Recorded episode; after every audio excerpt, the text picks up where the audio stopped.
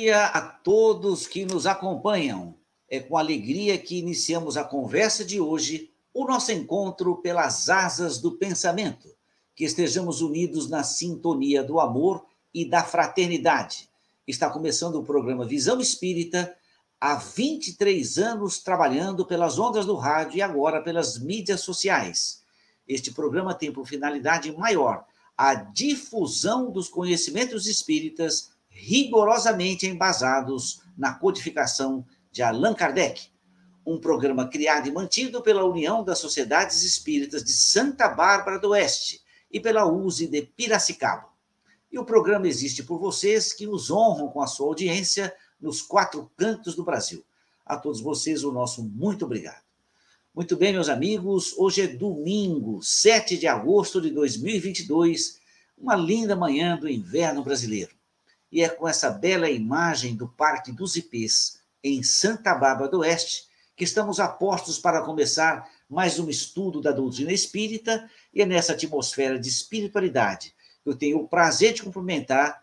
Muito bom dia, meu amigo Alain Diniz Souza. Bom dia, meu amigo Geraldo. Hoje está uma manhã gostosa, meio fresquinha, quase inverno ainda, né? Hoje o inverno falou: tô aqui ainda, hein? Não acabou. o Wilson ainda não. Ele estava com um probleminha, usar o mesmo termo que ele usou, um websessor lá, dando um probleminha. Então, assim que ele chegar, eu coloco ele no, no programa, tá bom, Geraldo? Então, Vamos tá bom, começar. A gente vai tocando até o Wilson chegar aí. Então, acho que a gente não vai ter aquela súplica da Terezinha, né? É, ele teve dificuldade de entrar. Então, então vai, tá depois que ele entrar, a gente acha um encaixa. Encaixa, tá certo, então. Então, vamos na sequência. É, o programa de hoje é, tem o título de Pesca Milagrosa e também a vocação de Pedro, a vocação dos apóstolos. E eu sempre faço uma pequena introdução para que a gente inicie o primeiro bloco do programa Visão Espírita. E escrevi: ao estudar os recursos da alma, nos deparamos com possibilidades infinitas, expressas pelos imensos recursos fluídicos que envolvem a reencarnação e sustentam a vida terrena. A alma ainda não foi descoberta pelo homem da ciência e permanece uma incógnita nas grandes universidades. Todavia, o Espiritismo aponta o caminho e propõe a fé raciocinada, oferecendo milhares de experiências referendadas pela observação sistemática e séria, e chama os interessados para o estudo em conjunto, para a leitura e para a reflexão, condições básicas para assimilar os novos conceitos. Muito bem, meus amigos, são com essas palavras que iniciamos o programa Pesca Milagrosa e Vocação de Pedro. E a gente vai começar o programa com a leitura do livro Vinha de Luz. E hoje escolhemos o capítulo 149, cujo título Emmanuel coloca Escamas. E foi selecionada uma frase que está em Atos dos Apóstolos, capítulo 9, versículo 18, em que descreve o momento em que Paulo está em. Quando ele perde a visão em Damasco. A frase está assim: E logo lhe caíram dos olhos como que umas escamas, e recuperou a vista. Atos. Essa cena se referia essa cena se referia ao momento em que Paulo, uma vez cego, recupera a visão por intervenção de Ananias. E vou passar a leitura do texto escrito por Emmanuel. A visita de Ananias a Paulo de Tarso, na aflitiva situação de Damasco, sugere elevadas considerações. Que temos sido nas sombras do pretérito senão criaturas recobertas de escamas pesadas sob todos os pontos de vista? Não somente os olhos se cobriram de semelhantes excrescências, todas as possibilidades confiadas a nós outros hão sido eclipsadas pela nossa incúria através dos séculos. Mãos, pés, línguas, ouvidos, todos os poderes da criatura, desde milênios, permanecem sob o venenoso revestimento da preguiça, do egoísmo, do orgulho, da idolatria e da insensatez. O socorro concedido a Paulo de Tarso oferece, porém, ensinamento profundo. Antes de recebê-lo, o ex-perseguidor rende-se incondicionalmente ao Cristo. Penetra a cidade em obediência à recomendação divina, derrotado e sozinho, revelando extrema renúncia onde for aplaudido triunfador. Acolhido em hospedaria singela, abandonado de todos os companheiros, confiou em Jesus e recebeu-lhe a sublime cooperação. É importante notar, contudo, que o Senhor, utilizando a instrumentalidade de Ananias, não lhe cura senão os olhos, restituindo-lhe o dom de ver. Paulo sente que lhe caem escamas dos órgãos visuais e, desde então, oferecendo-se ao trabalho do Cristo, entra no caminho do sacrifício a fim de extrair por si mesmo as demais escamas que lhe obscureciam as outras zonas do ser. Quanto lutou e sofreu Paulo a fim de purificar os pés, as mãos, a mente e o coração.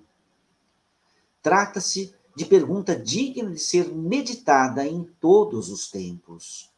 Não te esqueças, pois, de que na luta diária poderás encontrar os Ananias da fraternidade em nome do Mestre.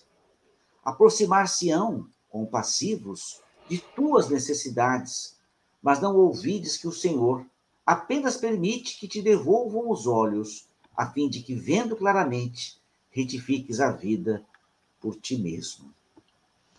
Antes de passar a palavra ao, ao Alain, queria dar o um bom dia ao meu amigo Wilson Roberto Garcia. Bom dia, Geraldo. Bom dia, Alain, querido companheiro. Bom dia a você, amigo e amiga que está em casa. Novamente, razão de muita alegria poder compartilhar com vocês e aprender um pouco mais nessa manhã. Muito obrigado, Wilson. Alain, e depois o, o, o Wilson faz um comentário desse capítulo Escamas, 149 Vinha de Luz. O que, que você tem a dizer, Alain? Bom, bem-vindo, Wilson, antes de mais nada. É, nós estávamos brincando aqui é, antes do programa com os web sessores, né? Você conseguiu fazer um, uma desweb sessão. Pois é. É uma sessão de desweb sessão. Acabei de terminar. Mas é essas tecnologias elas pregam umas peças na gente. Isso porque o Wilson entende muito mais do que eu ou o Geraldo aqui junto. Com certeza. Mas vamos lá. Você sabe que toda vez que eu vejo essa história das escamas de Paulo, eu lembro quando meu pai teve catarata. É, meu pai desenvolveu uma catarata que foi muito rápida. Ele começou a reclamar de estar tá meio nublado, assim, meio. O, o olho meio nuviado, assim. e dali a pouco ele praticamente não estava enxergando. Foi muito rápido. Eu conversando com o médico oftalmologista, ele falou que tem algumas cataratas que são mais rápidas mesmo, depende do organismo, tal. E tem umas que são mais lentas um pouco, também dependendo é, do organismo. É, a catarata é um véu, né, que, que, que, surge ali no cristalino, ali. Se eu falar besteira, se me corrige, Geraldo é, e é necessário retirar esse véu.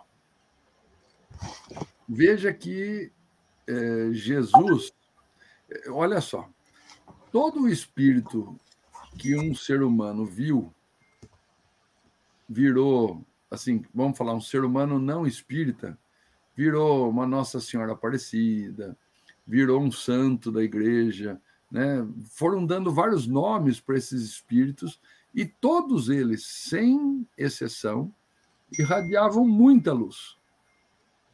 Todos eles. Por quê? Nós sabemos que o corpo perispiritual, no plano espiritual, é irradiante de luz. E essa luz, ela depende do nível evolutivo de cada um de nós. Agora, imagine a luz do nosso governador espiritual. É uma luz que cega. É uma luz tão intensa que Paulo, ao vê-lo, cegou. Cegou de que maneira? Pode ter desenvolvido de forma muito rápida uma catarata nele. E aí, Jesus precisa de Ananias para curá-lo. Como escamas, olha só, como escamas que caíam dos olhos, através de um fenômeno mediúnico, provavelmente. Né? A habilidade de Ananias era um cristão dos mais desenvolvidos, retira aquele véu. Eu não tenho provas dessa explicação que eu estou fazendo agora, mas é sempre a imagem que me remete. Porque não, não, não tinha como, né? Por exemplo, quando você vai. Eu, eu tenho que fazer, às vezes, um exame lá de, de fundo de olho no oftalmologista. Eles aplicam uma luz muito forte. É, é, a máquina, ela assim, atira uma luz no olho muito forte você fica ali um grande tempo sem ver, assim, você, você vai voltando a visão aos poucos, né? Demora um pouco a visão, mais ainda que foi dilatada a pupila ali com colírio e tal. Então é algo desse jeito que eu fico imaginando que deva ter acontecido ali no, no deserto com Paulo, né? Agora, imagina o susto dele ficar sem a visão, né?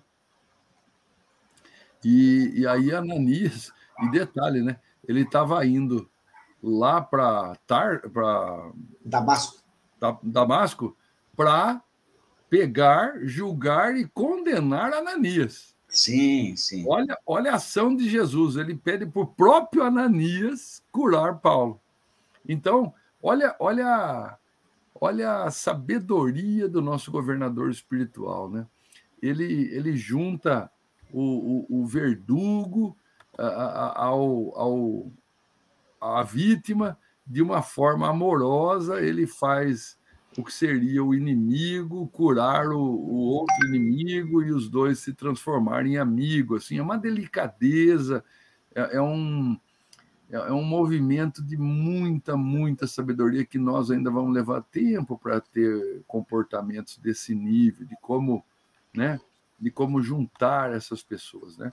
Agora, de qualquer forma, eu, eu fico imaginando que Paulo, naquela hora, daí não deixou só cair aquela escama do olho, mas ele abriu o olho definitivamente para o cristianismo, porque ele tinha capacidade intelectual para isso.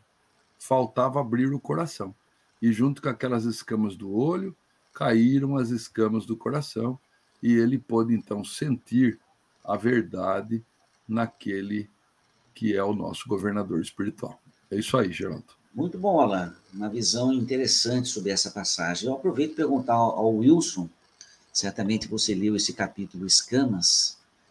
Qual a sua interpretação, qual a sua visão, Wilson? Eu vou pegar o finalzinho do comentário do Alan para dar uma, uma sequência ele já explicou de uma forma tão, tão clara para todos nós né, a, a, interpretação desse, desse fenômeno que aconteceu com Paulo. Mas no final, Alain fala sobre é, também tirar as escamas do coração, além das dos olhos.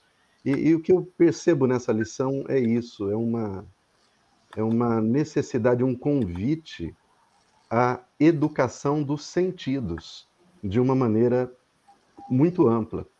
Porque quando nós falamos em, em cegueira, é claro que falamos em cegueira espiritual. E como também sabemos, o, o nosso perispírito, que é o nosso, entre aspas, corpo espiritual, ele não vê pelos olhos, ou ouve pelos ouvidos, ou fala pela boca.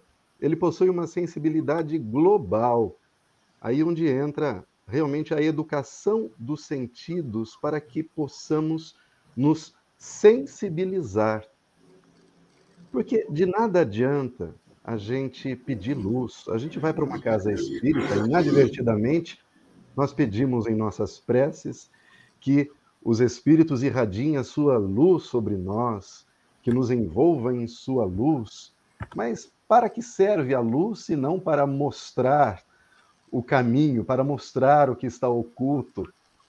Né? Agora, se você está cego do espírito, não importa quanta luz, com quanta luz você seja envolvido, você vai continuar não vendo, porque você não tem sensibilidade para perceber.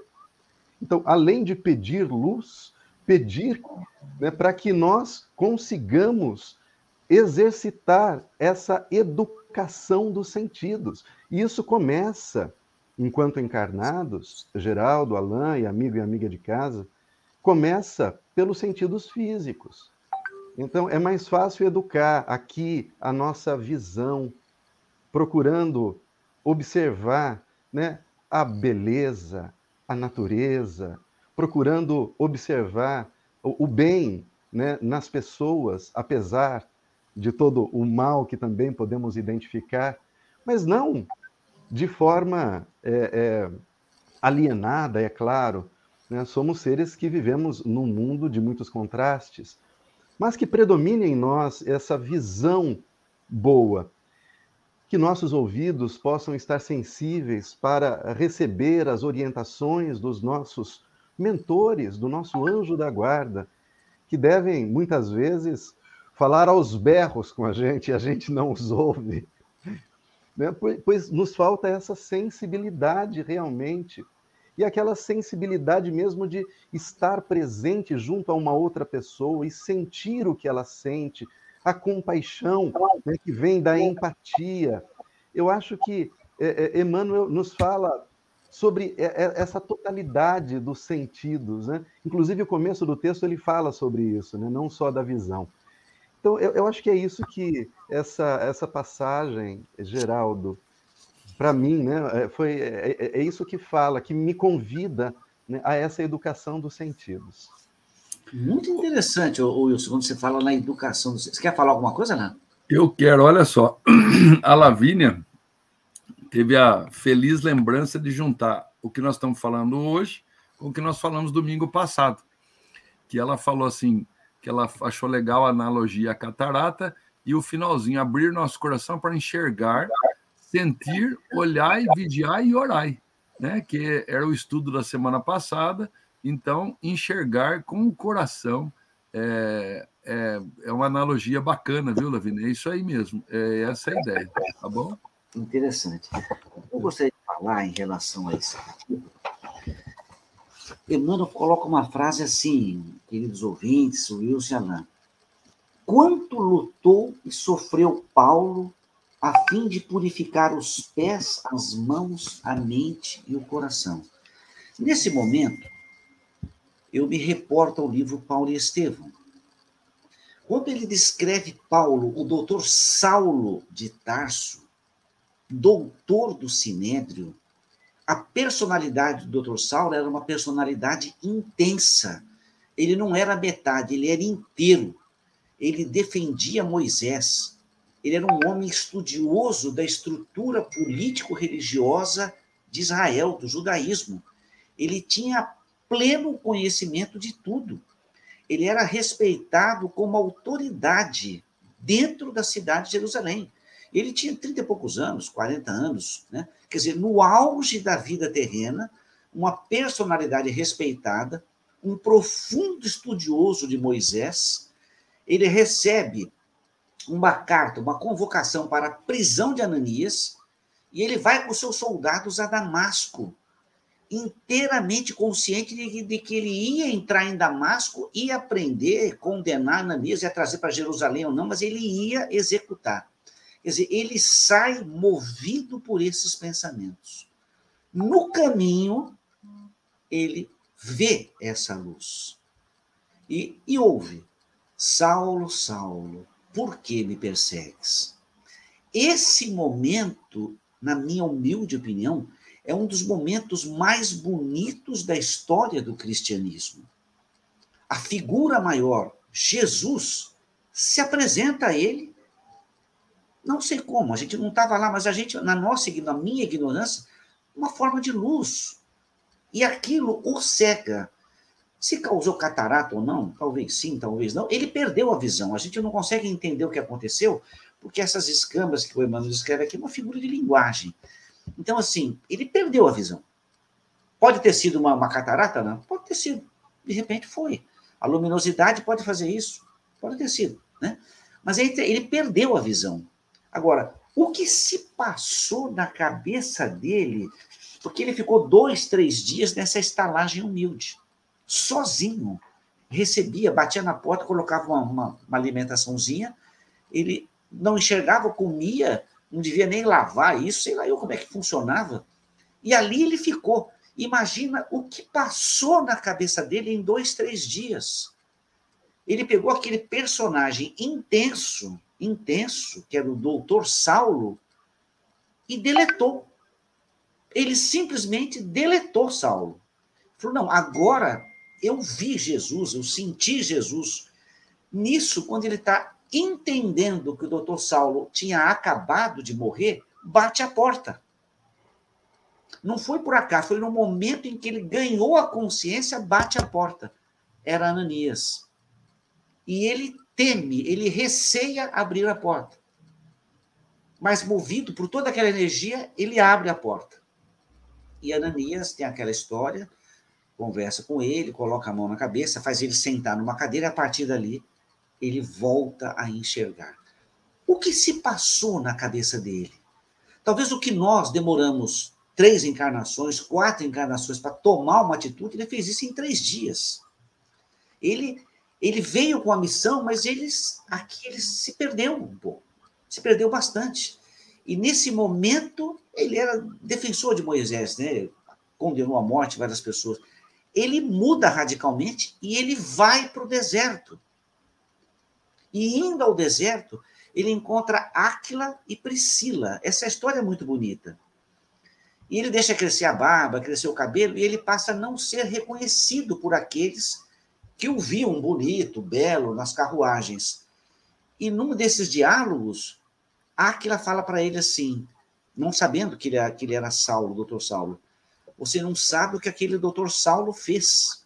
Ele deixou várias pessoas, várias mulheres viúvas, vários filhos órfãos. E é nesse momento que ele se identifica ao Aquila. E o Aquila cai por terra Quer dizer, imagina o quanto ele mudou no espaço de alguns dias. Enfim, é uma história maravilhosa para ser lida, para ser estudada, né? O Geraldo, eu não sei. Você falou que ele se perdeu, sabe? Eu, eu não acredito nessa forma. Eu não, eu, não, eu não acho que ele se perdeu. No que, eu, que você acredita? É, eu acho que ele, ele estava equivocado, mas num lado, na mesmo alinhamento, é diferente de se perder. Por exemplo, ó, meu pai fazia um desenho para mim, deixa eu ver se eu consigo pôr. Olha só. Ele fazia assim, engraçado. Tá vendo? É, é, um, é dois olhinhos ali com duas mãozinhas segurando atrás de um muro. Ele fazia assim esse desenho para mim, ele falava assim: "Alan, você pode duvidar das coisas e deve. Você pode e deve duvidar das coisas é justamente essa dúvida que vai te dar convicção depois, quando você conseguir pular o muro da dúvida. Sim. Então, às vezes, uma pessoa como Paulo, ele estava justamente a, a, um passo de estar do lado do cristianismo. Faltava algo que tocasse seu coração, porque Paulo era razão, razão, só razão. Ele não era sentimento. A hora que ele tem a percepção de Jesus ali, real, existente, ali falando com ele, era aquilo que faltava para tocar o coração dele. Ele estava distante da sua essência, né? Da sua essência. Então, assim, ele tinha tudo preparado para ser a, o cristão que ele foi. Falta, e ele precisava daquela razão. Porque é, é, você vê que Kardec fala assim: ó, na dúvida, fique com a ciência. A ciência hoje usa o método racional, cartesiano da razão. Então, na dúvida, fique com a ciência, porque mais cedo ou mais tarde é, o sentimento vai tocar seu coração. E aí você vai ter base racional para poder se emocionar e mudar a sua direção, mudar seu sentido, não a sua direção, seu sentido. Interessante, muito bom. É, Wilson, você quer falar alguma coisa, Wilson? Eu quero. Eu, eu vou ficar na intermediária aqui entre. Já estou aqui, estou no meio dos dois aqui. Né? eu, eu, eu, eu, concordo com o fato de se perder. Eu acredito que sim. A gente vê na obra Os Mensageiros relato de diversos médiums né, que, após décadas, né, chegam a citar 30 anos de preparo no mundo espiritual para que pudessem reencarnar e cumprir uma tarefa, uma tarefa de utilidade à comunidade. Ele, quase em sua totalidade, eles se perdiam quando chegavam aqui. Então, mostra que realmente o nosso, no nosso mundo material, nós sofremos uma grande influência do meio. Essa influência é, se sobrepõe até uma inclinação positiva essencial, como vocês disseram, estar afastado da sua essência. Mas é o meio que lhe dá condições. Então, é um meio que ajuda até a formar a consciência. E Paulo não tinha uma estrutura que lhe oferecesse condições de ser quem ele deveria ser. Ou, ou né, esse, esse espírito sensível, ele não tinha.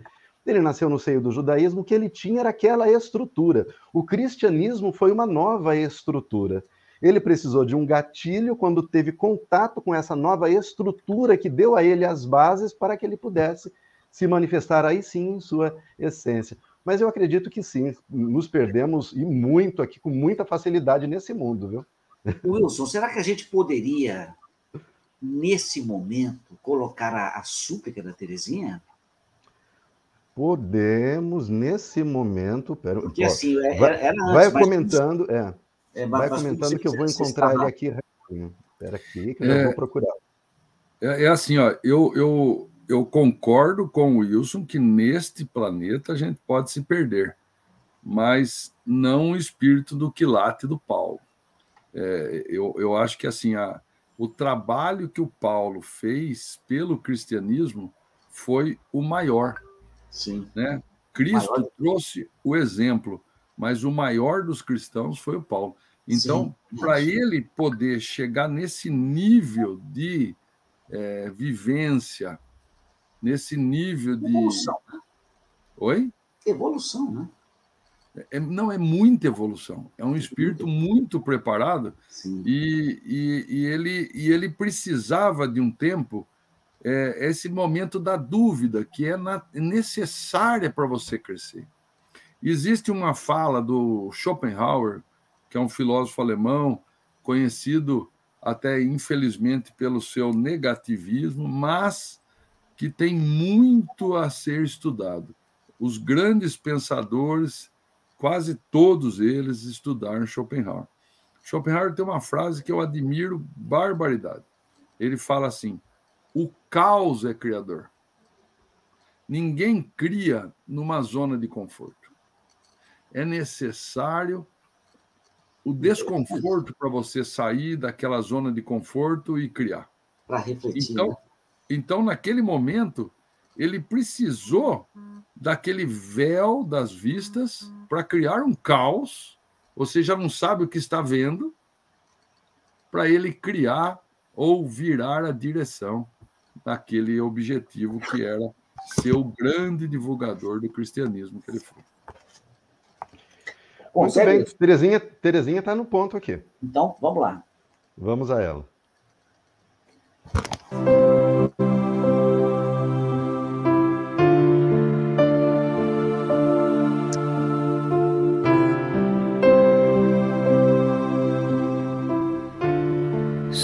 Súplica.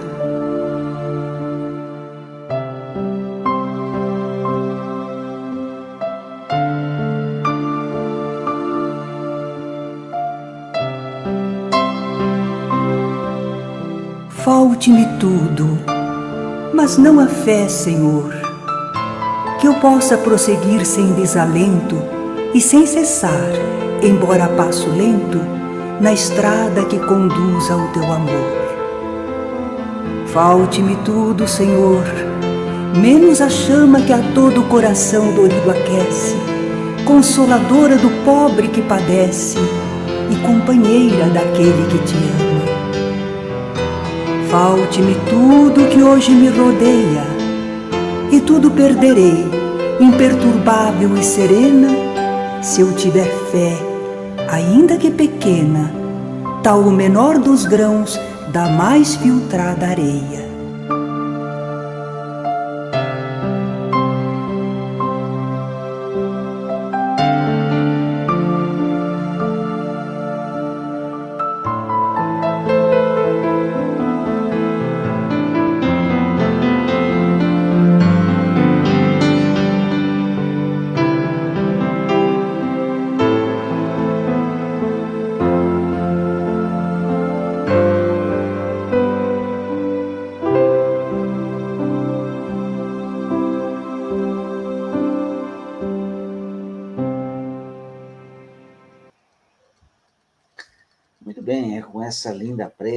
Esse, esse solo de piano, que a gente começa o segundo bloco do programa Visão Espírita, que é o estudo continuado do livro O Espírito do Cristianismo, de Caibar Schutel.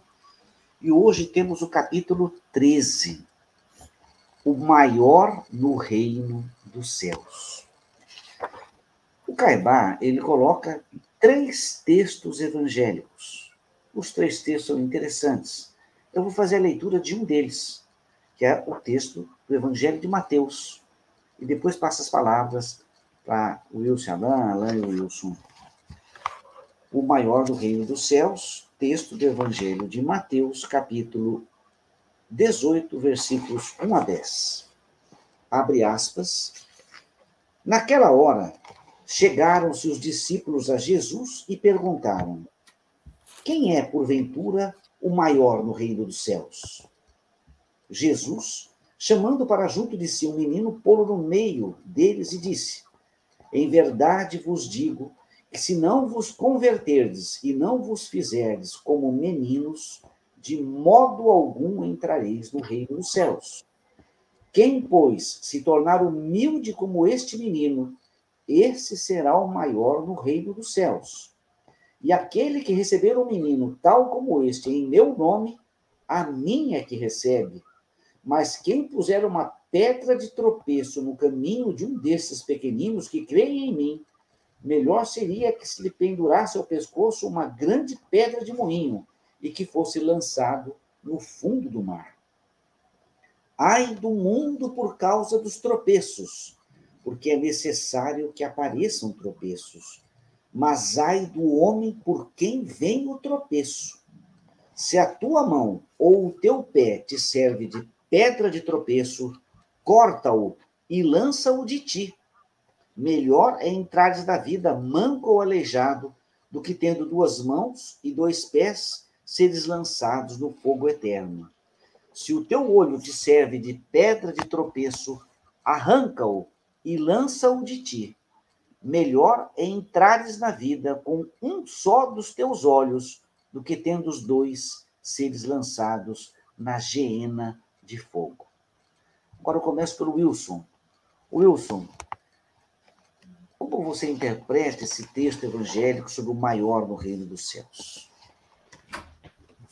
É, é tudo muito subjetivo, né, Geraldo? Dizem que existem cinco evangelhos, né? os quatro evangelistas e mais o nosso, que a gente faz a nossa interpretação, né? a gente extrai trechos, pinça textos para que a gente possa é, é, direcionamento à nossa inclinação. E eu, de minha parte, estou convencido de que a lição maior que Jesus nos oferece, veja, eu reitero de minha parte, talvez por uma necessidade minha, é a lição da humildade. Em toda a sua vida, em cada caminhar, em cada diálogo, né? Sobretudo, a gente vai se lembrar, se reportar ali a última ceia, né? Que ele se ajoelha aos pés dos seus alunos, dos seus discípulos. Então, a humildade realmente é a virtude necessária para que a gente possa evoluir. Dito isso, o oposto da humildade, é claro, é o orgulho. E, na minha opinião, o orgulho é a maior chaga da humanidade todos os males que nós vivemos têm suas bases no orgulho.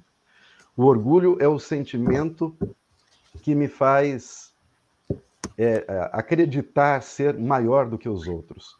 E aqui o próprio Cairba escreve, aqui abre aspas para ele, o sinal característico da inferioridade moral é o julgar-se superior, alguém superior aos seus semelhantes. Olha o que o Cairba vai dizer. Para característico da inferioridade moral é você se julgar superior ao outro. E como? Veja, a partir do orgulho nascem todos os seus os seus filhos, assim dizendo. Como eu me julgo melhor do que os outros, é natural que eu deseje tudo o que é bom para mim. Isso é egoísmo. É tudo de bom para mim. Se sobrar alguma coisa, talvez para os meus, aqueles bem próximos. E outro filho do orgulho que Caírbar também cita é a vaidade. Ou seja, se eu sou melhor do que os outros, eu mereço tudo de bom para mim. E eu quero que todos saibam disso, que todos vejam o quanto eu sou superior, por meio das coisas que eu tenho, das minhas aquisições, do meu carro, da marca das minhas roupas, do tamanho da minha casa, e até mesmo do ponto de vista intelectual. Né? O, o, orgulho leva muitas pessoas que estudam a uma, a uma condição, a uma separação das outras pessoas, como se eles tivessem num patamar diferenciado, como se fossem pessoas especiais. Trabalham na Terra para a conquista de títulos. Títulos que posicionem-nos socialmente.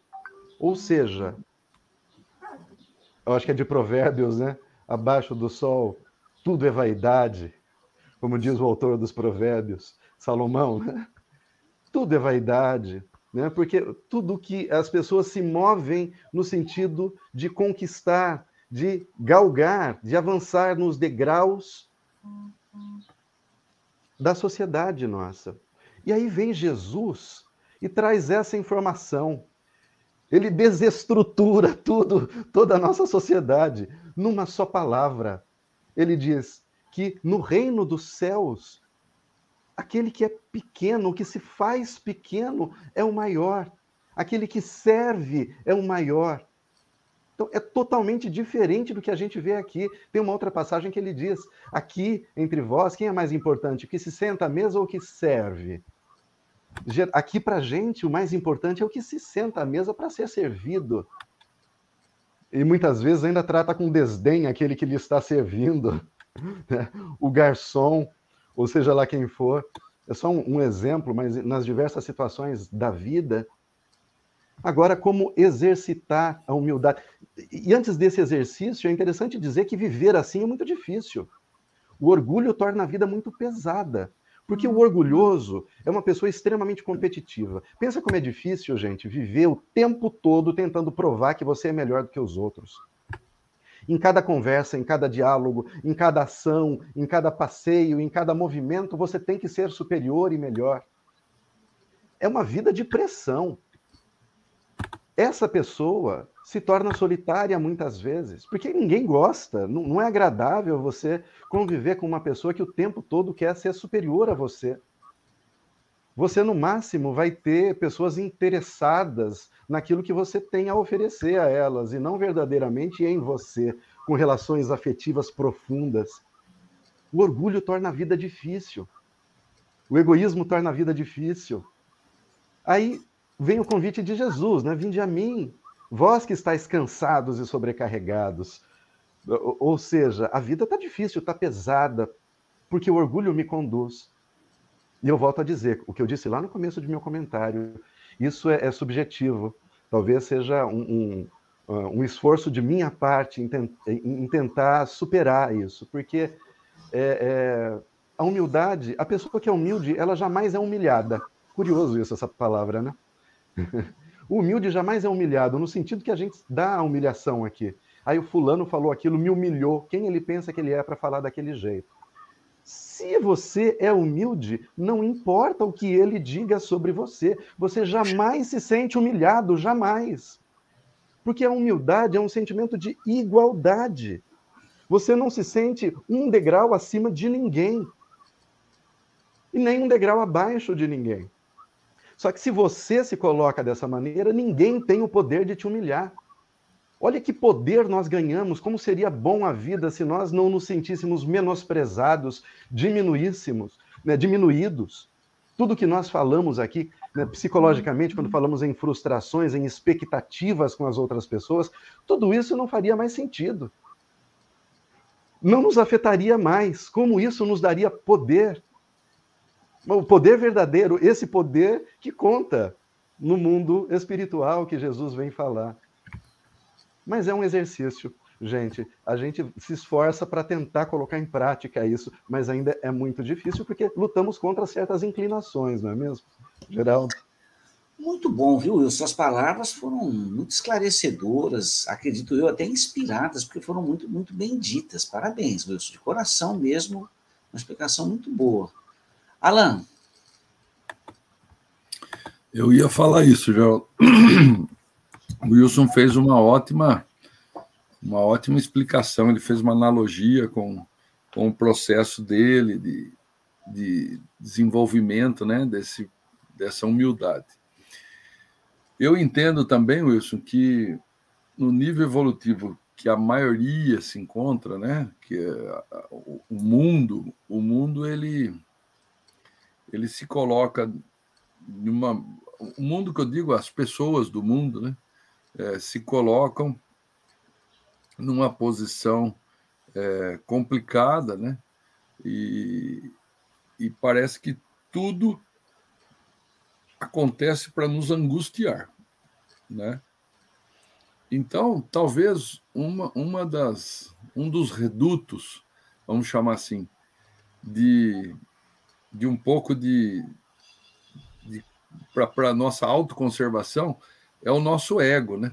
É, é, é, o, é, o, é o nosso interior aqui, o nosso o, o que a gente acha de nós mesmos, né? Esse esses o, o crédito que a gente dá para nós, né? Talvez seja um dos, dos últimos redutos possíveis de defesa contra a angústia, porque quando a gente começa a se maltratar, que muita gente entra nesse processo também, aí a angústia é plena, né? Aí além do, do maltrato alheio e do mundo, a angústia interna e aí a pessoa vai precisar de ajuda para sair desse dessa linha de, de pensamento. Então, ser humilde, eu acho que é uma conquista de um espírito que vivenciou em muitas encarnações essa experiência. Não é uma conquista para uma encarnação só, não. Eu acho que assim é, é, é um trabalho de muitas encarnações. É, é, é, é, é um primeiro, talvez, meio difícil, ainda revoltado com a própria humildade. Depois vem um outro que uma outra encarnação que você consegue ter algum momento feliz, ser humilde.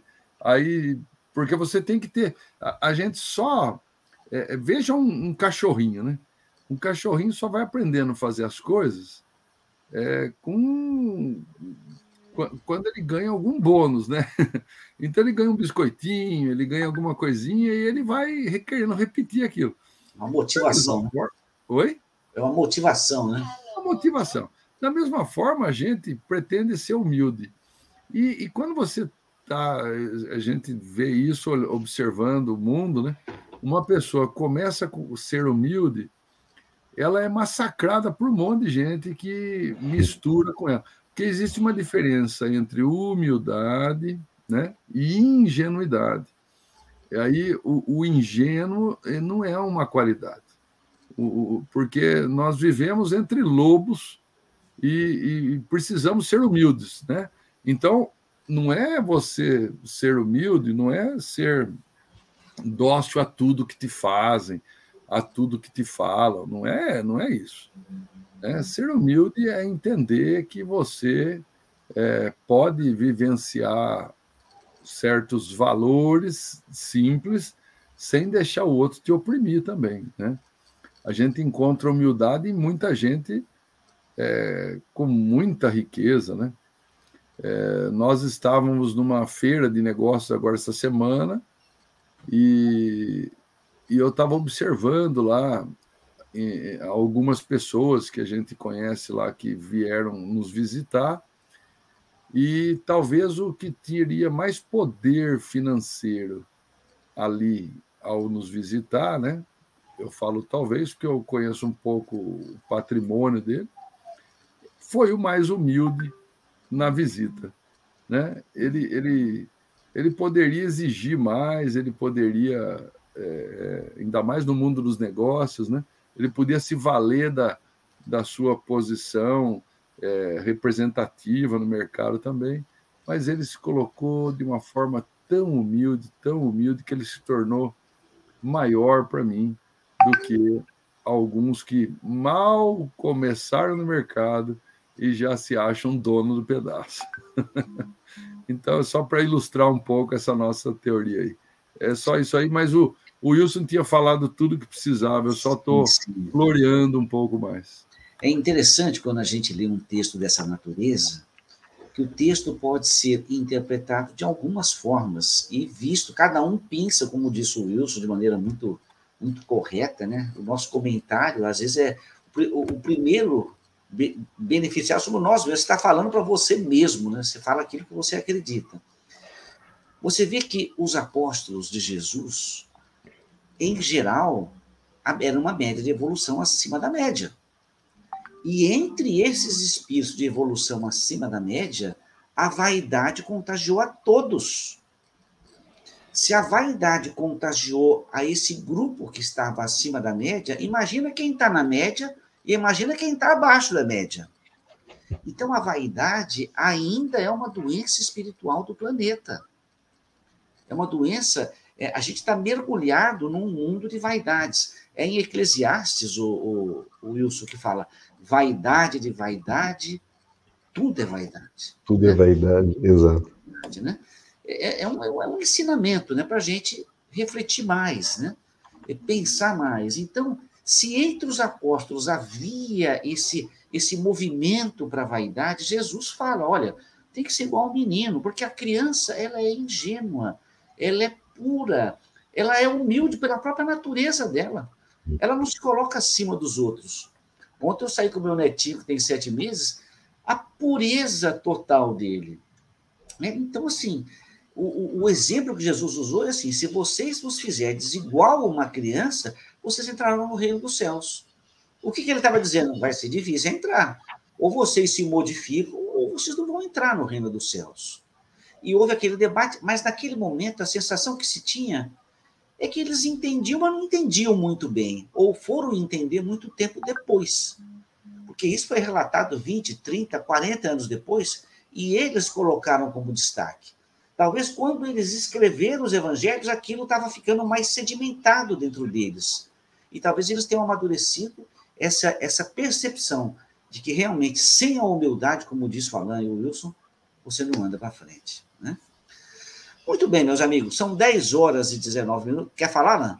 É, eu quero falar porque a Lavínia fez um comentário que ela, eu acho que é pertinente aqui. Também acho que ser humilde não é ter apenas dúvidas, e sim também ter certezas para transmitir. Talvez não seja o fato em sim e sim, ou como falar, e sim, e sim ou como falar, pensar, agir. Jesus fala neste texto a impureza, que é justamente o que você lembrou agora, Geraldo, da pureza sim. das crianças, né? Sim. Pureza das crianças, ela completa aqui. Então é importante, sim, a gente lembrar é, a humildade ela também é ela é sábia ela ela ele, ele foi você que contou né Geraldo uma vez que o você estava lá com o Chico e o pessoal estava falando do Valdo Vieira né? Foi Valdo foi, Vieira. Não foi você? É. Como que é aquela história mesmo?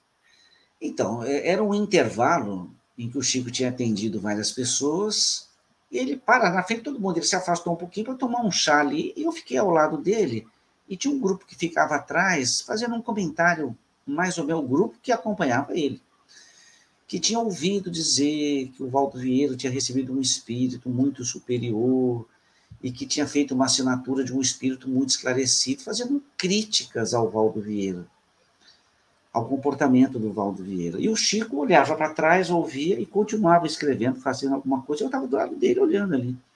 Aí teve um momento que ele olhou para mim e falou, ele falou baixo para mim, mas de tal modo que o pessoal ouvisse. Geraldo, eu só consigo guardar as boas lembranças do Valdo. Baixou a cabeça, continuou tomando chá. Então ele deu um. chamou a atenção, pessoal menos aí, né? Menos, não precisa chamar. Então, mas, mas com uma postura humilde, né? Humilde. Ele não colocou, ele não colocou que a opinião. que eu, eu falei muito essa semana, estou meio rouco. Ele não falou que, que a, a opinião dele era a melhor, né? Ele, ele falou assim, na minha maneira de ver, do que eu lembro do Valdo. Eu só e, consigo lembrar das boas impressões do Valdo. Só lembro das coisas boas. E, e, Alan, e trazendo aí para o seu comentário já sobre as crianças, sobre a diferença entre humildade e ingenuidade, a gente identifica que o Chico não foi nem um pouco ingênuo nesse comentário dele. Ele nunca foi. Exato, é diferente isso. Eu então, só guardo as boas lembranças do Valdo. É, então, quando é. Jesus dá o exemplo da criança, foi bem colocado pela Lavínia, da pureza, mas como o Alan falou, não da ingenuidade, porque a criança tem uma ingenuidade mesmo que a, a, as posiciona de uma maneira, a uma grande suscetibilidade, a uma fragilidade muito grande. Então, o conhecimento a humildade não traz fragilidades, ao contrário, faz força, faz poder. Muito bom, Wilson. Bom, 10 horas e 22 minutos. Vamos passar agora para o terceiro bloco do programa Visão Espírita, sem antes nós lembrarmos da Banca do Livro Espírita em Santa Bárbara do Oeste, que fica situado na rua Dona Margarida, 834, ao lado do Centro de Memória, antiga Biblioteca Municipal. E também a Banca do Livro Espírita em Piracicaba, na rua Voluntários de Piracicaba, 583, centro da cidade. São dois lugares que vocês podem visitar, comprar livros e ampliar, ampliar o nosso conhecimento da doutrina espírita. Ou isso. Ou isso Posso... quer falar aí, Geraldo. É, não, rápida, Rapidamente, só aproveitando, hoje, dia 7 de agosto, é a Feira do Livro Espírita aqui na Livraria Espírita Allan Kardec. Foi ontem até às 20 horas e hoje né, até às 16 horas. Então, até às 4 da tarde, tem livros a preço, uma oportunidade para renovar a biblioteca. Tem livros excelentes por R$ reais, veja bem. Nossa.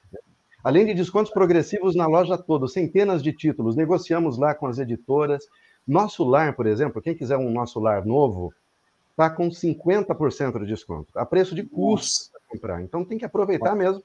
Está lá, no, né, Voluntários de Piracicaba, Livraria Espírita Allan Kardec, 27ª Feira do Livro Espírita de Piracicaba. Wilson, só para você situar, a gente vem há mais de dois programas falando da, da segunda vista, vista dupla. Eu acho que hoje encerra, tanto que é só um pedacinho a gente fala da vista dupla, e depois a gente entra na vocação de Pedro. É, então, hoje o programa tem é, a pesca milagrosa e a vocação de Pedro. E é o, é o capítulo 15 do, do, do livro Agentes, e eu, eu vou fazer as leituras, e a primeira pergunta ao Wilson, a segunda ao Alain, e é descrito por Kardec o Lago Genezaré. E eu fui olhar o que é o Lago Genezaré. O Lago Genezaré, local onde Jesus protagonizou momentos inesquecíveis junto aos mais necessitados, é um extenso lago de água doce localizado ao norte de Israel. Tem 19 quilômetros de comprimento e 13 quilômetros de largura. O seu afluente principal é o Rio Jordão, que vem do Monte Hermon. Era também conhecido como Mar da Galileia. Muito bem. O episódio da pesca milagrosa, quando Jesus diz para Simão: Avançai para as águas fundas e lançai vossas redes para pescar. Eu pergunto ao Wilson: Wilson, essa sugestão de Jesus foi um desdobramento natural da sua visão espiritual, da segunda vista, localizando o cardume de peixes? Você está sem som. Sem dúvida, Geraldo. Jesus, a gente precisa compreender que ele vivia no plano material, mas todas as mediunidades que conhecemos, até algumas que não conhecemos, ele possuía em grau máximo. Né? Toda possibilidade de utilização da, da, da mediunidade, ele, ele dispunha. Né? Então, sem dúvida alguma, ele identificou pela visão perispiritual, né? pela dupla vista, é uma visão onde se obtém pela emancipação, né? pela separação gradual do espírito no momento de vigília, a pessoa está acordada, ela está lúcida, mas ela consegue como que se projetar para ver além daquilo que se vê fisicamente. Então, uma pessoa com vista dupla consegue ver no plano fluídico, ou mesmo no plano material, né, em outra posição pela projeção. Então, Jesus identificou por esta mediunidade, identificou a posição do cardume e disse a Pedro: ó, lançai as suas redes exatamente ali, olha, do lado direito você lança ali. Pedro, num primeiro momento, né, talvez tenha ficado um pouco em dúvida, mas depois obedeceu. E a surpresa foi o volume de peixes que eles conseguiram recolher, uma vez que tinham passado a noite toda pescando, não tinham pescado nada. Imagina que é uma noite inteira de pescaria. Cansados eles estavam, né? Joga a rede ali, eles queriam ir embora para casa naquele momento, né? É, e muito interessante a sua fala, Wilson, porque descaracteriza um milagre. Não existe um milagre. Ele simplesmente Sim. viu, falou: joga ali, ali, ali, você vai conseguir. Né? Quer dizer, é a vista dupla, a visão do espírito. Né? Muito bem. Nesse, nessa sequência, eu, nós estamos encerrando a, a, a vista dupla, a segunda vista, eu pergunto ao Alain: Alain, que lições finais nós podemos colher desse episódio da pesca milagrosa de Jesus. Ah, Geraldo, eu acho que assim, é... Jesus, em todos os seus três anos com os apóstolos, ele precisava criar multiplicadores, né? Ele precisava, ele sabia que a missão dele era curta em tempo na Terra, na encarnação, e ele precisava deixar 12 multiplicadores, que depois, ainda por inspiração dele mesmo, é, chamaram outros que foram, vamos chamar assim, os apóstolos da, da segunda etapa lá, né? A gente vê bem essa, essa explicação no livro Paulo Estevão, é, que eles chamam outros, né? Porque eles precisavam se dividir entre pregação do evangelho e apoio fraterno às pessoas que os procuravam. Então, eles se multiplicam ainda uma vez mais, e se nós percebermos hoje, é, em todas as, as, vamos chamar das religiões cristãs, vamos falar assim, é, todas elas buscam a multiplicação, né? Então, eles têm lá semana vocacional para ter mais padres, mais freis. Tem a formação de pastores nos evangélicos, nos adventistas. Entre nós espíritas também, cristãos, a gente busca fazer cursos e mais cursos na tentativa de, naqueles cursos, encontrar novos palestrantes, novos professores, novos é, orientadores do estudo espírita e evangélico. Então, ninguém trabalha no mundo sem se multiplicar. Nós precisamos se multiplicar para poder a, avançar na disseminação do conhecimento evangélico. Então, ele toda oportunidade que ele tinha em fortalecer naqueles doze fé, capacidade mediúnica, amor ele utilizava. Então, diz nessa passagem que Jesus estava ali dormindo no barco. Né? E, e daí, a hora que os caras estavam chegando no ponto limite da, da, do cansaço, no final da pesca, ele, ele fala assim: Olha, joga a rede ali. Quer dizer, se ele tivesse feito isso logo no primeiro momento, porque ele poderia também, não poderia? A lição não teria ficado aprendida. Sim. Era necessário perceber mais do que as vistas viam. Era necessário perceber que ali era uma lição de desenvolvimento da fé daqueles doze apóstolos e ele não perdia a chance de fazer isso. Eu acho que essa seria para mim a essência dessa lição, Geraldo. Muito bom. Dando sequência, é, Wilson, pela descrição do texto evangélico, agora falando sobre a vocação de Pedro e dos demais apóstolos, pela descrição do texto evangélico, entendemos que Jesus viu Simão, também chamado Pedro, e André, seu irmão, num provável primeiro encontro. Quando ele caminhava pela, pela, pelo lago Genezaré, ele viu esses dois pescadores. Aproximou-se deles e disse: Segui-me, e eu vos farei pescadores de homens. Logo, eles deixaram as suas redes e o seguiram. Isso é o que está no texto evangélico. Eu escrevo. Muito surpreendente a reação dos dois pescadores, que eram homens simples e rústicos. Num átimo de tempo, quer dizer, em 20 segundos, os dois pescadores tomaram uma decisão que mudaria as suas vidas. Então, eu pergunto a você, Wilson, como compreender a percepção divina de Jesus? Duas coisas interessantes aí, tanto a percepção quanto a resposta né, deles.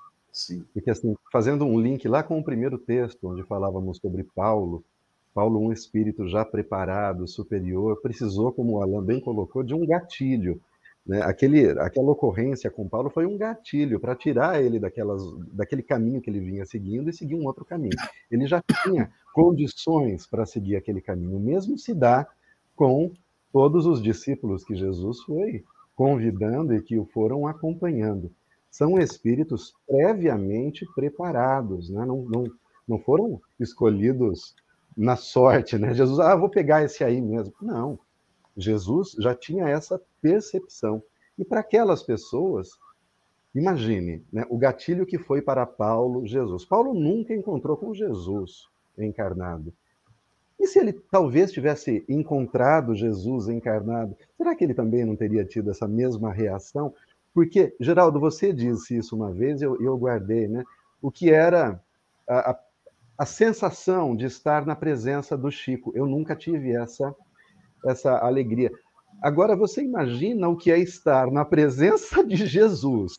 É, é indescritível para a gente aqui. Nós não é impossível para a gente entender o que eles sentiram naquele momento. A presença do mestre ali na praia, né? fluidicamente, o que invadiu a, a, aqueles aqueles perispíritos, né? o que, quanto sensibilizado eles foram. Né?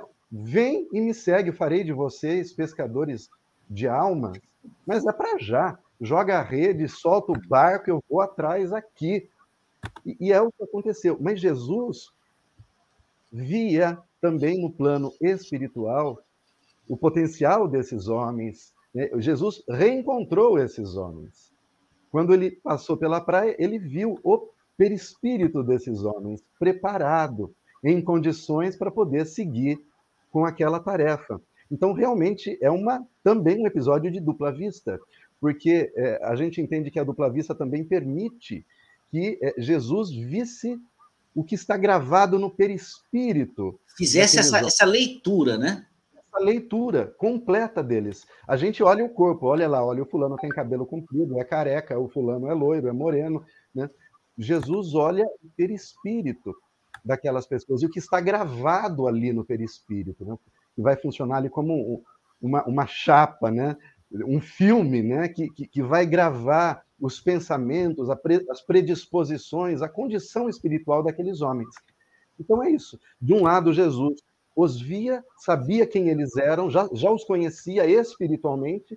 Se não os conhecesse, ali naquele momento ainda, fisicamente, já os conhecia espiritualmente. Então Jesus os encontra, os identifica pelo perispírito, vai até eles, os convida, na presença de Jesus, eles os seguem. E é exatamente, agora na sequência eu pergunto ao Alain, Alain, como compreender a decisão súbita dos dois pescadores? Se por um lado Jesus, o Wilson descreveu muito bem, como você vê essa concordância imediata de Pedro e André? Olha, eu acho que a gente é, vai ficar com a ideia de André Luiz, né? André Luiz, no livro Nosso Lar, ele, ele fala para a gente assim: quando o trabalhador está pronto, o serviço chega, né? Então, eu imagino que naquela hora é, Jesus, com a sua mediunidade incomparável com qualquer um que já teve encarnado, né? É, sabia quem ele ia convidar e sabia do nível de preparo daqueles dois. E sabia, né? É, quando chega uma pessoa com muita. É, um poder de fala moral assim muito forte, né? Uma convicção de fala que eu, eu imagino Jesus é, não tem como você nem falar não, né? Você fala assim, sim, senhor, né? É, é, é, é tá, tá, sim, senhor, eu vou, né? É, eu, eu não, não tem como titubear naquilo ali, né? Sim, senhor, estou indo, né? Você então, acha que os discípulos já estavam preparados? Com certeza, não tenho, não acho, não, eu tenho certeza, porque é, foram escolhidos no plano espiritual há, há muito tempo antes, né? Eles é, estavam ali, é, vieram com aquela, com aquela missão reencarnatória, né? Porque é, eles abriram mão de toda uma vida para seguir Jesus e para continuar o trabalho de Jesus, não é só servir, né? E confirmo o que o Wilson falou. Encarnando, ele sofre a influência do meio. Eles eram pescadores rústicos rústicos. Quando vê Jesus, eles são sensibilizados. É, é assim que funciona, né? É assim que funciona. É, é, eu, eu, eu acho que assim, acho que qualquer um de nós aqui presente nessa reunião aqui, nossa, já teve momentos assim na vida. Lógico, não, não com Jesus. Vamos, vamos trazer para a vida mais simples, né? É, mas já teve momentos é, daquele daquela mudança de direção, às vezes porque eu, por exemplo, uma vez eu ouvi uma palestra que mudou toda a minha direção de estudo, né? Fez com que eu eu falasse, nossa, como eu não vi isso antes, né? Mas por que que eu percebi aquilo naquela hora? Porque eu vinha estudando várias coisas e eu precisava de uma palavrinha que fechava o quebra-cabeça ainda estava faltando uma peça. Aí aquele palestrante é, fala aquela peça que faltava. Aí, foi, crack, aí você completa o quebra-cabeça que você ficou tempo preenchendo. Aí você fala assim, nossa! Né? Era agora isso. Né? Então, agora eu entendi. Agora eu entendi. Mas na realidade você já estava pronto para entender. É que existe uma, uma maturação do conhecimento, isso, existe isso. uma maturação do sentimento. É necessário. Às vezes, por exemplo, acontece muito em grupos, né? É, uma pessoa que ela sempre é precursora nas ideias, mas os outros não a seguem. Aí uma outra pessoa fala a mesma coisa um mês depois, dois meses depois, aí todo mundo fala: Nossa, que ideia maravilhosa! E esse que sempre dá ideia é, primeira, ele fica às vezes até chateado, fala: Mas eu já tinha falado há dois meses. Eu já passei por isso de ter trazido alguma ideia em grupo e, e, depois, só de dois, três meses, alguém outro falou e aí todo mundo concordou com o outro. Né? Eu falo assim, mas por que, não concordaram comigo, concordaram com o outro? Porque eu precisei ser o primeiro a trazer aquela ideia. Aquela ideia ficou na cabeça das pessoas maturando por um tempo. Quando o segundo fala aquela ideia, as pessoas estavam com a mente preparada para receber aquela ideia. Interessante. Né?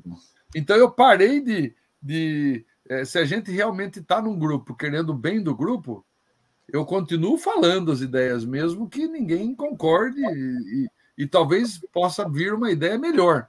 Mas a gente tem que se expressar para que o outro comece a elaborar também e, de repente, a ideia fique melhor do que só a sua ideia. Essa é a vantagem de viver em grupo, né? Foi a sua contribuição, né? É. Exato. Viu, Muito viu? bem, dando sequência, agora eu me dirijo ao Wilson. O Wilson, Wilson. queria falar alguma coisa, Geraldo. Ah, é? Não, não, só sobre o Alan falou, interessante, eu lembrei da questão da autoridade também, né? Você fala alguma coisa para a pessoa, aí né, aquilo não surte efeito nenhum. Aí ele vai lá no doutor Geraldo. O doutor Geraldo fala para ela: olha, você não pode beber leite antes de dormir, você faz mal. Já, só que você já tinha dito isso. Aí a pessoa fala: não, o doutor Geraldo falou que não era para beber leite depois de dormir. Fala, mas eu não te falei isso dois meses atrás? É, usar, é a vida como ela era. Dando sequência aqui, Wilson, eu gosto muito de pegar os textos que o Kardec escreve, e talvez seja o hábito do, da cirurgia, de ser cirurgião, de secar os textos, né? Allan Kardec escreve no item 9, abre aspas, esses fatos nada tem de surpreendente quando se conhece o poder da dupla vista. Eu pergunto a você, Wilson, qual é o poder da dupla vista? Olha, todos esses que nós vimos relatados nesses últimos itens, né, que foram estudados, não só no programa de hoje, mas nos programas anteriores que vocês já vêm tratando do fenômeno dupla vista. Como a gente bem sabe, Kardec ele fez um serviço de, de classificação, de categorização das mediunidades, as estudou separadamente, né, o que é emancipação, o que é sonambulismo, o que é êxtase. Então, ele tratou de uma forma bem é, dirigida cada um desses fenômenos e, a partir do conhecimento das propriedades e funções do perispírito, nos permite, então, entender esses acontecimentos como fenômenos. Né? O, o Alain bem colocou isso sem, sem a, a, visão de milagres. Porque seria muito fácil, aqui dizendo, né? na pergunta anterior que você me fez sobre a rede, seria muito fácil de falar. Jesus via tudo e ele pediu, ele pediu para lançar a rede. Eu acredito que outras religiões também falem dessa forma. Jesus ele era o Deus encarnado, então ele sabia de tudo. Mas nós espíritas, nós sabemos como isso se realizou a partir do perispírito, dessas propriedades. Então, essa é a diferença que o espiritismo nos, nos oferece. E essa compreensão, depois, quando você aplica a outros acontecimentos, te explica a totalidade do que para os outros está no campo do místico, né, do, do oculto, do inexplicável, do paranormal. É, para a gente, não, são fenômenos naturais. E a dupla vista é uma dessas mediunidades, que, semelhante à emancipação da alma, a emancipação da alma ocorre segundo a explicação de Kardec, sobretudo no momento do sono, onde afrouxam-se os laços que prendem o perispírito ao corpo físico e este então se projeta no plano espiritual. Durante o sono, isso é emancipação. O mesmo pode ocorrer durante o estado de vigília, ou seja, quando o indivíduo está acordado, consciente. E neste caso, Kardec então dá o nome de dupla vista. Então, ele também tem esse episódio de libertação temporária. Ele se projeta e, nessa projeção, por meio do seu corpo perispiritual, veja que o corpo físico está lá no mesmo lugar, mas projetando-se perispiritualmente, onde o perispírito dele está, pela sensibilidade global do perispírito, ele consegue identificar, ele consegue ver, ele consegue ouvir, ele consegue sentir então é isso, é, é essa dupla vista que Jesus manifestou nesses acontecimentos. Muito bom, Wilson. Muito interessante. Alan, no final do primeiro parágrafo do item 9, Allan Kardec afirma que a segunda vista era um estado normal de Jesus, confirmado por um grande número de atos de sua vida hoje explicado pelos fenômenos magnéticos e pelo espiritismo, são palavras de Kardec. Eu pergunto a você, Alain, qual a relação dos fenômenos magnéticos com a segunda vista? Bom, vamos lá. O espiritismo e o magnetismo é, é, são formam, acabam formando uma única ciência, vamos falar assim mas elas foram tratadas por muito tempo é, de formas separadas. Então, nós é, começamos com vários estudos magnéticos lá atrás, né? É, tem um livro, por sinal, de quem que é mesmo? Magnetismo e Espiritismo, acho que é do Bozano, se eu não estou enganado. Eu não vou lembrar agora o autor, mas existem vários livros abordando essa, essa, vamos falar assim, essa soma de, de ciências, né? Por quê? O nosso corpo físico, o nosso corpo espiritual o chamado de corpo espiritual, o nosso espírito. O nosso corpo perispiritual irradiam energia. Ao irradiar energia, eles são o quê? Magnéticos, né? Então, é, não necessariamente exista uma relação direta entre é, fenômeno magnético e segunda vista. O que Kardec, eu acredito, estava se referindo aí é que através do estudo do magnetismo, nós conseguimos perceber que existem coisas além do corpo físico. Hum. Essas coisas além do corpo físico, né, que, que saem do, do, das, dos órgãos do sentido do corpo físico, que, que independem né, dos órgãos do sentido do corpo físico, eu acredito que o magnetismo nos traz várias ideias. Da mesma forma que o Espiritismo mesmo explica vários fenômenos nessa direção. Lembrando que a visão dupla, a dupla vista, é, é, nós já falamos aqui, o nome dupla vista talvez não seja o mais apropriado, dá um entendimento que abriria uma segunda visão junto à vista do corpo físico, que seria a primeira visão, né? É, esqueçam essa, essa ideia. A ideia é a seguinte: existe a visão do corpo físico, feita pelos olhos, codificada pelo cérebro, é, impulso elétrico traduzido em interpretação cerebral, e existe a visão do espírito, que ela é global através do perispírito, ele tem uma sensibilidade global e ele percebe e, e ver, ver é um é, é, quando a gente fala algumas alguns nomes que a gente usa no corpo físico e quer remeter ele ao corpo espiritual, né, perispírito e espírito junto, a gente às vezes faz uma confusão, porque quando a gente fala em ver, pressupõe olhos, né? Quando a gente fala dupla vista, parece que lá no espírito ou no perispírito existiria a vista como a gente tem no corpo físico. Nós não precisamos da vista dos olhos no corpo perispiritual e espiritual, tá? Então só para ficar um pouco mais claro isso aí, é, o nome talvez dê uma interpretação um pouco errônea aí, mas acho que só para aproveitar a pergunta sua esclarecer um pouquinho mais, Geraldo. Interessante, muito bom. Dando sequência, é, Wilson, escreveu Allan Kardec no terceiro parágrafo do item 9, abre aspas, palavras de Kardec. A penetração do pensamento e, por conseguinte, certas previsões são a consequência da vista espiritual. Fecha aspas, essa é frase de Kardec. A pergunta que eu faço a você: como entender essa colocação de Allan Kardec? A penetração do pensamento é consequência da vista espiritual. O que isso significa, Wilson? Vamos lá. O Allan ele falou agora sobre irradiação. Né? Tudo irradia. Né? Na, na nossa composição, tudo irradia. Né? As células irradiam no corpo físico, o perispírito irradia, o duplo etérico irradia, o corpo mental irradia, né? tanto que a somatória de todas essas irradiações o pessoal chama de aura, né? aquilo que a gente produz de irradiação em torno, que é a somatória de todas as irradiações que, que produzimos. O pensamento também irradia. Poderíamos dizer que o pensamento é uma forma de energia, ele se propaga.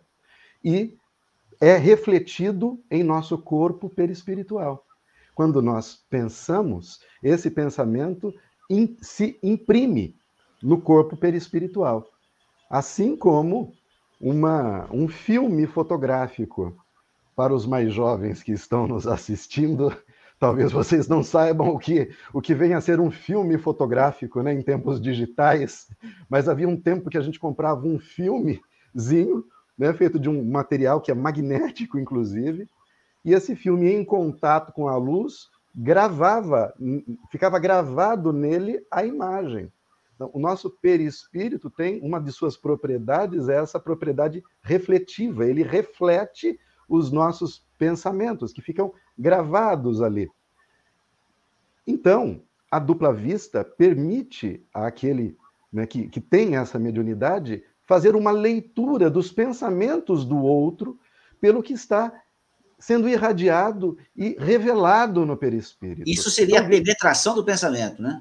A penetração do pensamento. Então, ele consegue ler o que o outro está pensando, mesmo que não seja dito. Por conta disso, ele diz que certas previsões podem ser feitas. Né? Talvez no momento lá em que ele estava na última ceia, ele sabia que Judas o trairia, por isso, ele penetrou o pensamento de Judas, olhando o corpo espiritual de Judas, ele percebeu o que passava pela mente dele, o que ele planejava realizar. Né? Com base nisso, então ele podia prever o que aconteceria, com um certo grau de certeza, eu diria. Né? Então, mas é isso, né? é essa capacidade que o nosso. Agora, veja que coisa interessante quanto a isso. Né? No plano espiritual, então, não dá para enganar. Olha, o que nós. Aqui a gente fala uma coisa e por trás está pensando outra. Né? Pessoa comete alguma gafe com você, fala, ah, desculpa, né? Você fala, não, tudo bem, não foi nada, não, mas o pensamento, às vezes, ah, você fez por querer, você vai ver só da próxima vez, né? O pensamento é outro. não, nem sempre falamos o que vai na mente. Né? Só que no plano espiritual não dá para enganar ninguém. Você é o que você pensa. E os é pensamentos é... surgem, fluem automaticamente. Não controlamos o que pensamos, basicamente. Você né? é o que é você é o que é. Isso é um pouco assustador, né? Sim, sim. Por verdade. isso, o, no, o, nosso trabalho aqui é sempre, quando você tem um pensamento equivocado, é substituir, porque a gente não consegue evitá-los. Você está no trânsito, passa aquele motoqueiro com escapamento aberto, no momento, sabe, aquilo te irrita, te tira do sério. O primeiro pensamento que te vem não é um pensamento cristão, eu diria. É um pensamento bem pouco cristão, aliás. Tudo bem, ele vai, ele vai surgir naquele momento, né? naquele ímpeto. Mas o que você precisa é se aperceber disso e logo em seguida substituí-lo por outro pensamento. Vai com Deus, segue seu caminho, que Deus o ampare, que você possa levar paz para as pessoas em vez de perturbação. E assim a gente vai seguindo o nosso caminho. Muito bom. Alan, o, o, o Wilson tocou né, no assunto. É, a percepção espiritual mais desenvolvida, como a segunda vista, permite abranger o futuro e fazer previsões? Olha, Geraldo, eu acho que uma coisa é uma coisa, outra coisa é outra coisa. São coisas diferentes. É, eu não acredito, pelo que eu me lembro agora aqui, não há uma relação direta, não. A, a dupla vista, vamos lá, é a vista do espírito, né? É a visão espiritual em desdobramento. Fazer previsões é uma outra característica, é uma outra habilidade que não precisa nem da dupla vista para isso acontecer. Então, elas são independentes uma da outra. Isso, pelo que me consta aqui, pela minha lembrança é, desse assunto, eu não falaria mais do que eu falei agora, Geraldo. Você leu alguma coisa diferente disso? Não, não, é, o objetivo é provocação, porque o, ah. o Wilson falou uma coisa muito interessante. Hum. Jesus falou: aquele que me há de trair está entre nós. Como que ele falou isso? Isso não era uma previsão? Não. Ou não? Acho que não. Não, acho que não era uma previsão. Eu acho que aí era uma presciência do que ele sabia que ele tinha que passar. Lembra? Nós falamos na semana passada que a vinda de Jesus ela foi totalmente organizada ele passaria por certas situações, é quase que uma peça de teatro vivida na realidade, mas é, toda organizada, com começo, meio e fim. Então, ele tinha uma presciência do que iria passar, do que iria acontecer. E para aquela lição é, do perdão e, e, tudo mais ficar bem é, caracterizada, precisava ele ser traído por um deles. Agora. Diferente só... de Nostradamus. Ah, muito diferente, incomparável uma coisa com a outra. Né? Diferente, é, e, e ele. Veja só, essa traição por um dos apóstolos é muito relativa, né? Ele não precisava passar por isso, por quê? No dia seguinte, no outro dia, ele ia lá entrar na frente de um público e ficar falando, os soldados chegariam até ele e prendiam. Né? Ele não estava vivendo escondido. Né? Ele, ele não estava vivendo escondido, ele estava pregando. Então, assim, a traição é bem. É, é mais um, uma peça, uma parte do, da, da, da é história. Contexto, nesse, o contexto. Necessária para a gente aprender que dentro de cada um de nós tem um pouco de Judas, né? E, e necessário que a gente é, amadurecesse com aquele exemplo, mas não era necessário que Judas traísse para ele ser crucificado. Não, isso era desnecessário que acontecesse através de um dos apóstolos. Mas por que aconteceu assim? Justamente porque a lição de Jesus tinha começo, meio e fim. Só por isso. Mas não tem a ver a dupla vista, não, com essa presciência das coisas. Não, é outra. É outra essa, essa, colocação, viu, Alain? É uma coisa muito interessante. Quer dizer, a dupla vista ela não consegue fazer as previsões. A previsão é, utiliza um outro mecanismo mediúnico, né? É outro mecanismo. Não precisa do desdobramento espiritual para isso acontecer. Muito bem. Quando a gente elabora as perguntas aqui, quando eu estou fazendo as perguntas, eu imagino quais seriam as respostas que o Wilson daria, quais seriam as respostas que o Alan daria. E às vezes é, uma próxima pergunta já foi respondida anteriormente, mas ela fica assim com o, o, o intuito de destacar mais. Uh, Wilson, a última pergunta. A segunda vista ocorre por uma irradiação fluídica. E quando a gente fala irradiação fluídica, o que, que é irradiação fluídica? Conforme você mesmo disse, eu acho que eu acabei até já falando um pouco sobre isso anteriormente, né, que é, é, é tudo irradia no nosso corpo e, e o nosso perispírito irradia. Tem uma propriedade, inclusive, é expansibilidade. Né? O nosso perispírito também se expande. E essa dupla vista, ela alcança né, justamente essas irradiações de que, que tudo irradia. Por exemplo, o, o peixe que está sob a água irradia também. Ele está irradiando também sob a água. Então, quem tem a visão perispiritual percebe toda a vida marítima que tem ali por conta dessas irradiações.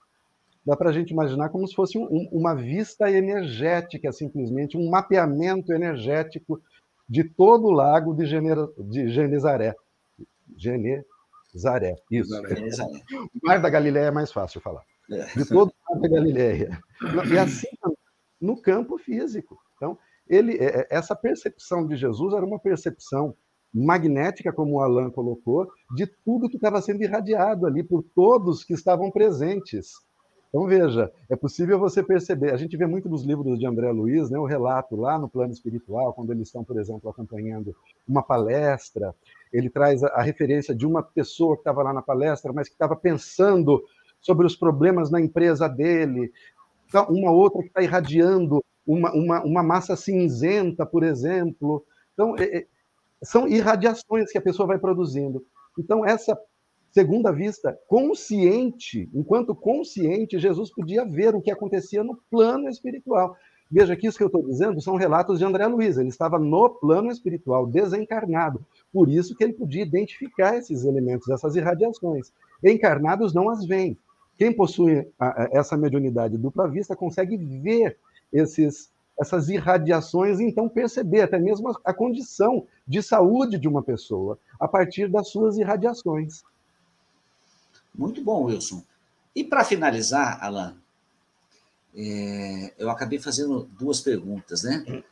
É, Kardec escreve assim, Alan, é até meio filosófico, meio espiritual. Muitas vezes, supondo que um pensamento se acha sepultado nos refolhos da alma, o homem não suspeita que traz em si um espelho onde se reflete aquele pensamento, um revelador de sua própria radiação fluídica impregnada dele. Então, a pergunta que eu faço a você, Alain, o que seriam esses refolhos da alma onde o pensamento está fixado? E o que representa essa metáfora designada como espelho onde se reflete aquele pensamento? Bom, é, refolho né, é, da alma a gente tem que traduzir, né? Para a gente poder falar, comentar, né? Refolho é aquela página passada, marcada, dobrada, né? A gente quer voltar nela. Então, isso é um refolho de um papel. Da alma é da mesma forma, algumas experiências que nós queremos rever, né? É, que ficou lá marcado em nossa história, né? Ó, muitas vezes, supondo que um pensamento se ache sepultado nos refolhos da alma, nas marcas da nossa alma, o homem não suspeita que traz em si um espelho onde se reflete aquele pensamento, um revelador de sua própria radiação fluídica impregnada nele. Refolhos da alma. O que se representa, então, essa metáfora designada como espelho onde se reflete aquele pensamento? O grande espelho que se reflete o pensamento é a alma. Porque a gente pensa é, com encarnado só que existe algo que vai nos marcar para sempre lá a alma, que fica ali o espírito com aquela com aquela lembrança, né? Você precisa é, constantemente estar tá lembrando daquele momento vivido, porque assim muitas coisas que nós passamos nessa vida, a gente às vezes quer esquecer, mas não consegue esquecer ela fica lá registrada naquela alma. E aí, num determinado momento, numa vida lá, num acontecimento, é como se você lembrasse assim, falasse assim, nossa, eu li isso aqui, eu vivi isso aqui. Aí você volta lá no livro que você leu, tá lá ou dobradinho, ou com uma, um grifo, tá lá registrado, você relê e revê aquilo. A gente não consegue é, sumir com estas experiências da nossa vida, né? E, e a alma que tudo grava é, não deixa você. É, tem uma, tem uma. Nossa, eu, eu lembrei agora de uma de uma comparação que Lacan faz sobre o espelho. É, estado de espelho, assim, é, não daria para explicar aqui agora, porque é uma explicação longa, mas quem quiser procurar Estado de Espelho de Lacan, é, talvez ele some um pouco aí desse conhecimento aí. O assunto é tão cativante, é tão grandioso, né? Te ver o Wilson falar, o Alan falar, dá vontade de ficar ouvindo mais tempo, aprendendo mais tempo. Mas o tempo passa, são 11 horas e 3 minutos, a gente tem que encerrar o programa. E eu encerro assim com uma pena, eu gostaria muito de continuar ouvindo, né? Eu vou até num outro momento ouvir de novo esse programa para a gente fixar melhor as explicações, tanto do Alan como do Wilson. Feito isso, estamos encerrando o programa e eu, programa, eu peço ao Wilson que dê as suas últimas palavras, Wilson. Está sem som. É, liguei já. Minhas derradeiras considerações neste programa são de gratidão. Toda vez eu ri. Assim de esperamos. Assim esperamos. esperamos. São de gratidão, primeiramente pela generosidade do Alain e do, do, do Geraldo, que me acolhem aqui, né, para que a gente possa aprender um pouquinho mais a cada programa. A generosidade de vocês que nos acompanham de suas casas, muito obrigado por permitir que nós adentremos os seus lares nesses momentos tão especiais são sempre domingos muito alegres. Então, muito obrigado a todos vocês e fica aqui o meu desejo de muita paz de espírito e muita força para enfrentar os desafios dessa vida. Muito obrigado, Wilson. Alan, suas últimas palavras desse programa. Olha, me calar vai ser difícil, Geraldo, porque se eu morrer de repente, vocês vão, ter, vão me ter aqui como obsessor, cara. Vai ser um. É melhor eu encarnar, vocês tenho certeza disso. Mas... Vai, ó, vai, vai para a luz, meu amigo. Ó, se você desencarnar, você mira a luz e vai para a luz. E não olha para trás, não. Não olha para trás. Mas tá Mais um ótimo domingo a todos. Fiquem todos com Deus. É sempre um prazer enorme estar com todos vocês domingo. Mais de 23 anos né, que nós estamos Sim. aqui fazendo esse programa. é realmente uma, uma alegria inenarrável e, e um prazer imenso essa convivência maravilhosa com todos. Um ótimo domingo a todos.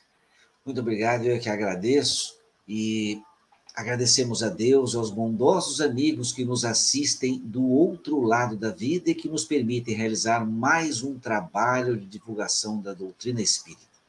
Uma boa semana a todos nós. Nos encontramos domingo que vem.